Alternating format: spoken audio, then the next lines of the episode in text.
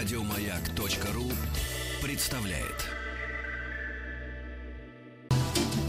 Пора домой.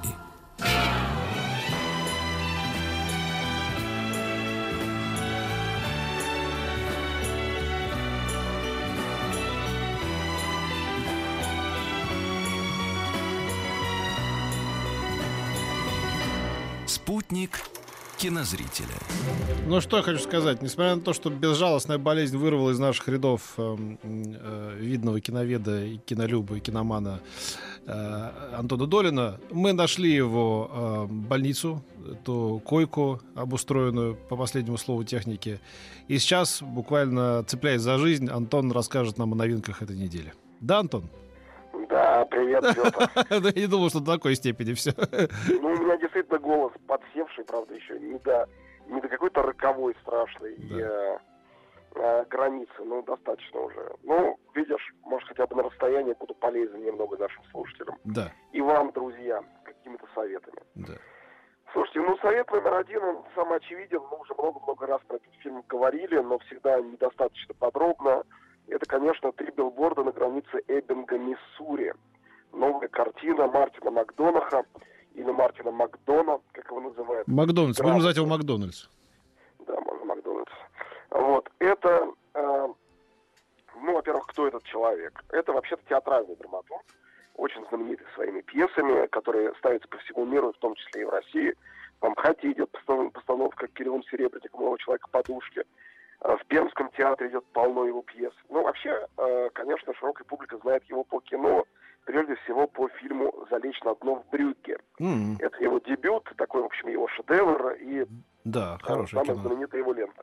Три билборда на границе Эббинга, Миссури, но уже в сети, конечно же, разразилась яростная битва. Хуже это все-таки или лучше, чем а, Брюгге. У меня нет своего мнения, потому что это совершенно другой фильм.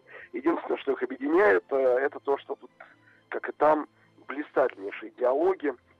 Действительно, вот, ну, я понимаю, всегда обидно, когда драматург начинает как режиссер снимать кино, а его награждают все равно за сценарий. Вот в Венеции так с ним произошло. Вот. А на Оскара сейчас у фильма 7 номинаций, и нету режиссерской, а сценарная есть. Скорее всего, дадут. Конечно, обидно.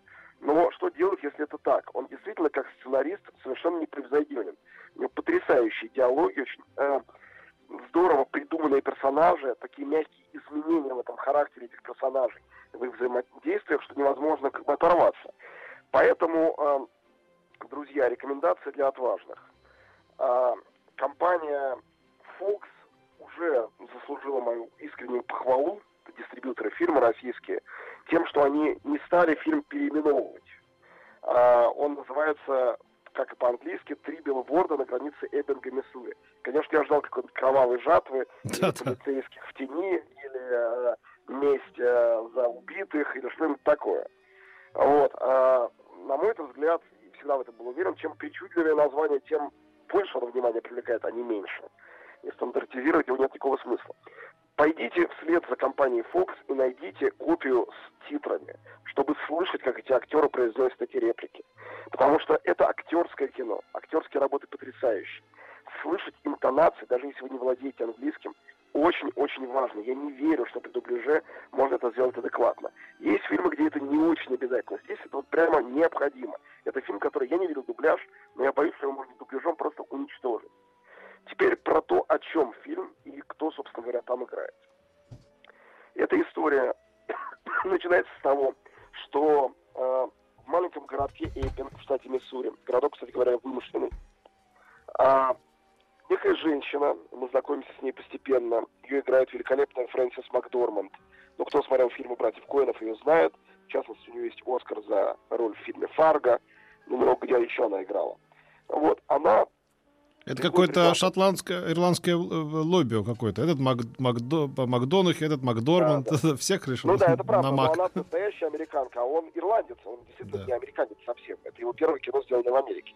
Он э, родился в Ирландии живет там. Вот, э, это Милдрид Хейс, так зовут героиню, э, отправляется в рекламное агентство, единственное в этом городке, и арендует три билборда, три рекламных щита на совершенно заброшенном шоссе, по которому никто не ездит, потому что построили новое. И там вывешивают обращение к местному шерифу следующего содержания. Убита, пока ее насиловали, на, на первом щите. Но убийца до сих пор не найден на втором щите. И на третьем щите. Как же так, шериф Виллоби? То есть он обращается к местному шерифу с требованием расследовать преступление, совершенное против ее дочери, которое является уже где-то год таким висяком. Это случилось, никто не нашел виновного, не нашли ДНК, не нашли ничего. И начинается сюжет, на самом деле, совершенно не связанный с поиском виноватого. Он связан с другим, он связан с... Ну и сюжет А. ты, ты перес- пересказывать не, не, не берись. Да, да, но это только завязка. Да, да. Он связан с взаимодействием этой героини, шерифа, помощника шерифа и так далее. Жители этого городка. Э, упоительный актерский состав, но если выбирать из всех актеров одного, которому надо немедленно дать Оскар, я бы назвал Сэма Роквелла. Это просто лучшая роль в его жизни. Он играет помощника шерифа, такого расиста и идиота, но к финалу ты его любишь едва ли не сильнее всех остальных. Не буду рассказывать, почему и как это происходит. Есть Питер Динклэйдж, всем известный по «Игре престолов». Есть Вуди Харрельсон, совершенно изумительный. Есть актеры менее знаменитые, но тоже все замечательные. В общем, актерское кино, драматургическое кино, очень сильное кино, один из главных претендентов на Оскар этого года. Еще раз название скажу, наверное. «Три билборда на границе Эббинга, Миссури». Да. Мартин Макдональд. Теперь фильм номер два. Это фильм э, противоположный э, по судьбе, потому что его явно планировали, э, не случайно сейчас выпускают, сделать таким же мощным игроком на э, Оскарах. Сделал его режиссер, которого очень любит Оскар, много раз его номинировали. Но фильм э, абсолютно проехал мимо. Ни одной номинации, пресса его ругает, в прокате у него неудачная судьба, хотя этот фильм открывал Венецианский фестиваль, вообще ну, все было сделано для его правильного маркетинга. Но наш фильм, честно говоря, дурацкий. Все-таки я о нем расскажу. Называется «Короче». Мгм. Делал Александр Пейн. Создатель, в частности, ленты о Шмидте с Джеком Николсоном замечательный. Фильмы «На обочине», э, фильмы «Небраска». То есть он такой воспеватель вот этой провинциальной маленькой Америки. Хороший режиссер. В фильме «Короче» он зачем-то пошел в какой-то антиутопической притчи, в которой очень забавная завязка и абсолютно унылое продолжение этой завязки. А завязка в том, что ученые норвежские придумали, как уменьшать людей до размера мизинца. И те, кто пойдут добровольно на это уменьшение, соответственно, их капиталы увеличатся во много раз, и, став лилипутами, они будут жить не тужить, и в жизни ничего не будет требоваться. У них будут бриллианты, огромные дома, потому что эти огромные дома будут помещаться на там, столе. И главный герой, э, которого играет Мэтт Дэймон, э, вместе со своей женой, которую играет Эмили Блант, решаются на это. Но когда он приходит в себя крошечным, получает письмо от жены, которая пишет, что она передумала. И в момент совершения операции отказалась. Он абсолютно один в этом мире. Вот это начало этой картины. Продолжение рассказывать не буду. Да. Среди актеров также выделяется Кристоф Вальц. Но я хочу честно предупредить, что фильм интереснее звучит, чем он при просмотре. Но это действительно так. Так бывает иногда. Хотя все равно придумано это неплохо. Вот. А, дальше. Фильм, который, я надеюсь, получит Оскар в номинации «Лучшая женская роль». Очень хочу на это рассчитывать. А Мы тоже его уже упоминали. Он называется «Тони против всех». По-английски «Я Тони». Режиссера Крейга Гиллеспи. Это история той самой знаменитой Тони Хардинг. Фигуристки, которая, ну, я не знаю, надо напоминать историю Да, я просто скажу, что ты пока глотни какого-нибудь молочка теплого, чтобы тебе Давай, давай. проще было. Да, А Да, и раска- в дырочке говори, Антон. Да, э, в телефоне.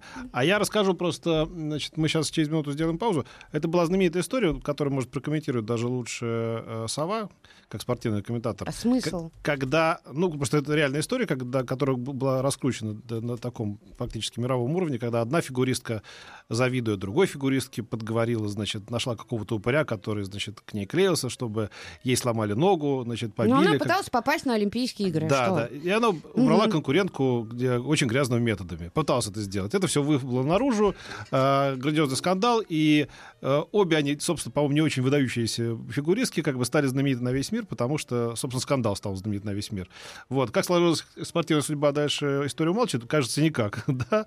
Но э, э, история так перепахала американское общество, что спустя уже такое большое количество лет, это же было лет 25 назад, да? ну, и 20 они- точно. вот. Вот они слепили, значит, эту историю. И там вот, э, судя по всему, великолепно играет очень красивая девушка по имени... По имени... э, Как ее там зовут? Виктория? Да какая Виктория? Марго Робби, да. Которую вы помните по фильму э, «Walk Soul Street». Ну, еще ряде картин.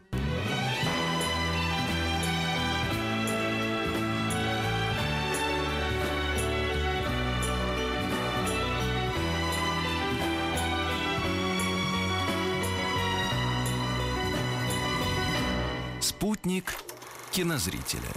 Вот тут тебе пишут, Зина, добрый день, впервые так внимательно слушал Антона Долина. Видишь, как... Ну, э, наверное, потому как- что меня очень плохо слышно. Да, потому что болезнь, э, как видишь, вызывает со- сочувствие.